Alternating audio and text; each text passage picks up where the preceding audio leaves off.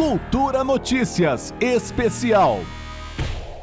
A Polícia Federal prendeu mais um suspeito de envolvimento nas mortes do jornalista Dom Phillips e do indigenista Bruno Araújo. Rubens Vilar Coelho, conhecido como Colômbia, foi detido depois de apresentar documento falso para a polícia em Tabatinga, no Amazonas. Ele é apontado pela União dos Povos Indígenas do Vale do Javari como mandante do crime. A Univaja diz não ter dúvidas da existência de vários envolvidos nesse crime, como explicou Yuri Marubo, representante da entidade. Eu não tenho dúvida. A instituição Univaja também não tem dúvidas sobre é, outros atores tão importantes é, é, que estão envolvidos nesse crime. E, por conta disso, como falei, nós vamos acompanhar porque realmente a polícia deve fazer uma investigação profunda para esclarecer de uma vez por todas esse fato que ocorreu no Vale do Jaguari.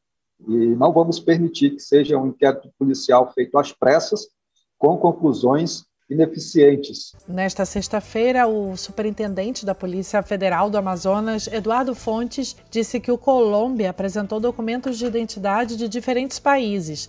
O suspeito é apontado como traficante de drogas e pescador ilegal na região e teria se apresentado voluntariamente para negar envolvimento no caso. As investigações apontam que ele tem relações comerciais com Amarildo Oliveira, conhecido como Pelado, que participou do crime e já está preso.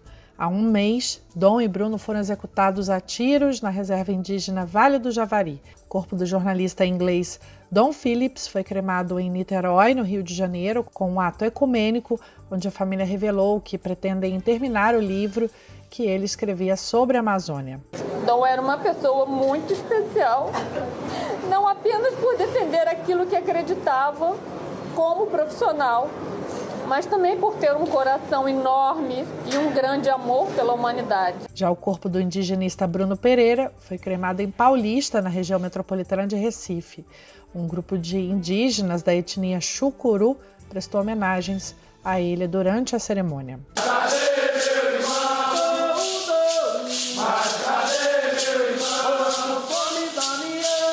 O Tribunal de Justiça do Amazonas informou que houve um pedido das autoridades policiais que estão à frente das investigações para que a Justiça convertesse a prisão temporária dos investigados em prisão preventiva. O pedido deve agora ser analisado pela Justiça Federal. Juliana Medeiros para Cultura FM. Cultura Notícias Especial.